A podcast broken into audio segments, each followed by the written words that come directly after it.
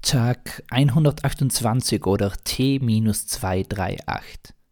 Was tun wir nicht alles für das liebe Geld? Wirklich lieb ist es eigentlich nicht. Wenn ich mir den Dagobert vor Augen führe, dann macht das viele Geld eher ängstlich, unsympathisch und fern jedes Vertrauens. Aber das ist wiederum der Clou am Vertrauen, das Trauen.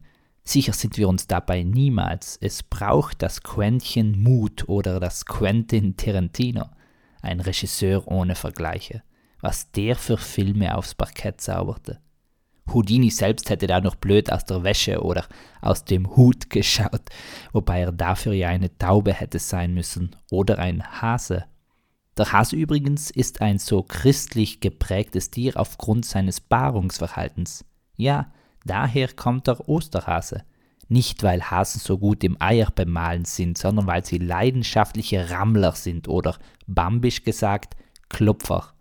Da wird regelmäßig gepoppt, bis der Nachwuchs kommt. Und da schauen dann nicht nur einzelne Häschen aus Mutters Gebärmutter heraus, sondern zahlenmäßig starke Würfe. Und weil darin eben sich zeigt, wie stark das Leben ist, hat das Christentum sich dieses Tier als Zeichen für Ostern auserwählt. Wie das Huhn.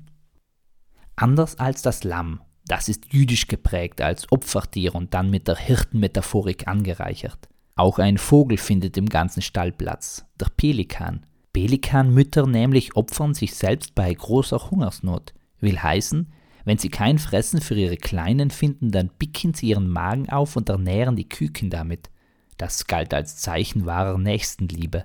Umgekehrt als beim Bud Spencer und Terence Hill die verteilten mehr Nächstenhiebe, aber nie mit böser Absicht. Sie waren meist wohlgesinnt, nicht den Geschlagenen gegenüber, es diente aber einem höheren Ziel.